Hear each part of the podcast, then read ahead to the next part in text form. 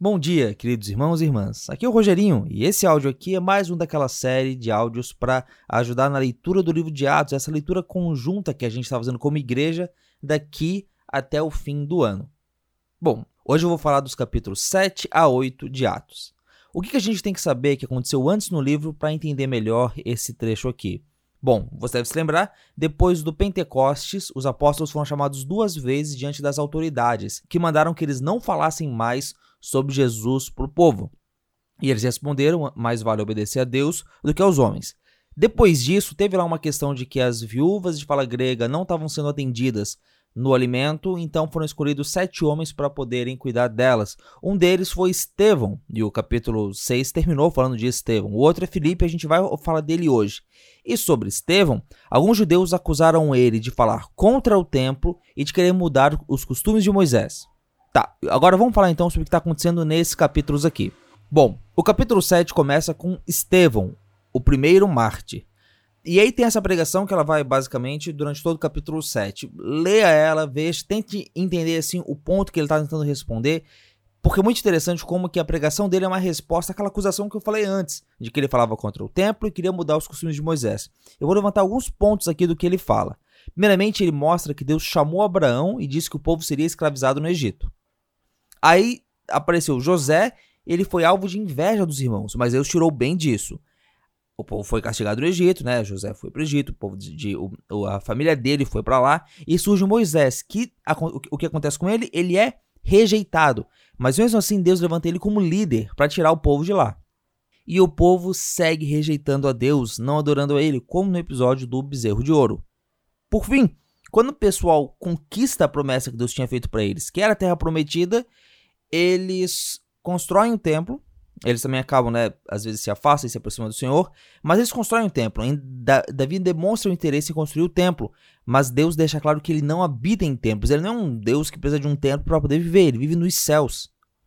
Tá, então, por que que Estevão contou essa historinha em sua defesa?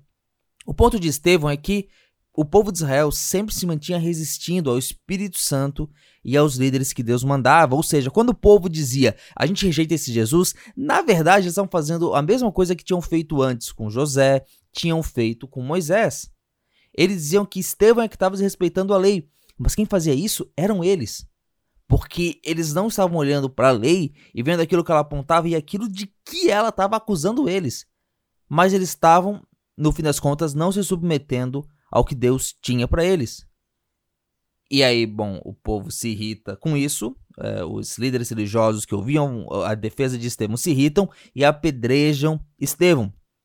E antes dele morrer, ele pede aos, ao Senhor que perdoe aqueles que estão fazendo isso de errado com ele, essa marca do cristão que é sofrer e orar pra, por, pelos inimigos, e por outro lado, ele vê Jesus em pé ao lado do Pai, olhando para ele, o que é uma visão que tem a ver com aquilo que Pedro falou antes, esse Jesus que vocês mataram, Deus o fez Senhor e Cristo. O Jesus que eles estavam rejeitando ali e que Estevão acusou eles estarem rejeitando é o Senhor de todo o universo. Bom, e aí depois disso, gente, isso foi o capítulo 7. No capítulo 8 a gente tem então a perseguição aumentando. Saulo aparece como essa pessoa que começa a perseguir a igreja e alguns eventos aqui são importantes para a gente prestar atenção. Primeiramente, a igreja sai de Jerusalém. Lembra que Jesus falou? Tanto Jerusalém, Judéia, Samaria? Bom, teve tempo em Jerusalém, agora é hora de sair daqui. Quem fica em Jerusalém são apenas os apóstolos. E é que a igreja, a gente vai ver nos próximos capítulos, até o 13, a igreja nesses lugares, como Samaria, Damasco, Lipe, Jope, Antioquia, que provavelmente tem a ver com essa dispersão dos judeus, dos irmãos de Jerusalém. A gente também vê Filipe, que é um dos sete diáconos, colega lá de Estevão, pregando em Samaria. Lembra, quando você ouvir Samaria, sempre lembra que é um povo que os judeus acham que é mestiço, é um povo que os judeus acham que está fora da aliança de Deus, que não respeitam os costumes de Israel. Filipe está pregando lá. Nessa pregação também acontece um mini Pentecostes, que é como se o Espírito Santo estivesse confirmando que aceita aquele povo na igreja. É o selo do Espírito Santo dizendo: esses também pertencem a Deus. E depois Filipe sai daí, ele vai lá para o deserto, lá no sul de Israel, e ele prega para um oficial etíope. E olha só, existe uma igreja cristã até hoje na Etiópia que descende dessa pregação do evangelho. Alguns personagens aqui desse capítulo. Bom, Saulo. Eu acho que Saulo é o, o principal nome que a gente tem aqui. Ah, ok, Filipe também. Filipe ele aparece depois lá na frente, ali pelo litoral de Israel também. Mas Saulo, que aparece com essa pessoa que vai atacar a igreja, ele vai ser muito importante no resto do livro, ele vai ser muito importante no resto da Bíblia. Você vai ouvir falar dele principalmente aqui no capítulo 9. Mas eu já tô dando spoiler da semana que vem. Algumas cidades importantes para você perceber aqui. Uh, Samaria, essa primeira cidade onde Filipe pregou, ela é interessante que ela fica entre a Judéia e a Galileia. A Galileia no norte, Samaria no sul. É como se fosse Santa Catarina, né? Que fica entre o Rio Grande do Sul e o Paraná. E o deserto onde Felipe pregou, onde Felipe encontrou o eunuco, fica lá no sul da Judéia, no caminho ali para o Egito e para Etiópia. Para finalizar, acho que você conseguiu perceber que a gente falou lá na introdução que o livro de Atos é dividido em três partes, né? A parte de Jerusalém, a parte da Judéia e a parte até os confins da terra, Judéia e Samaria. Esse capítulo 7, ele, o capítulo 8, aliás, ele abre com a perseguição, ele abre esse caminho da igreja.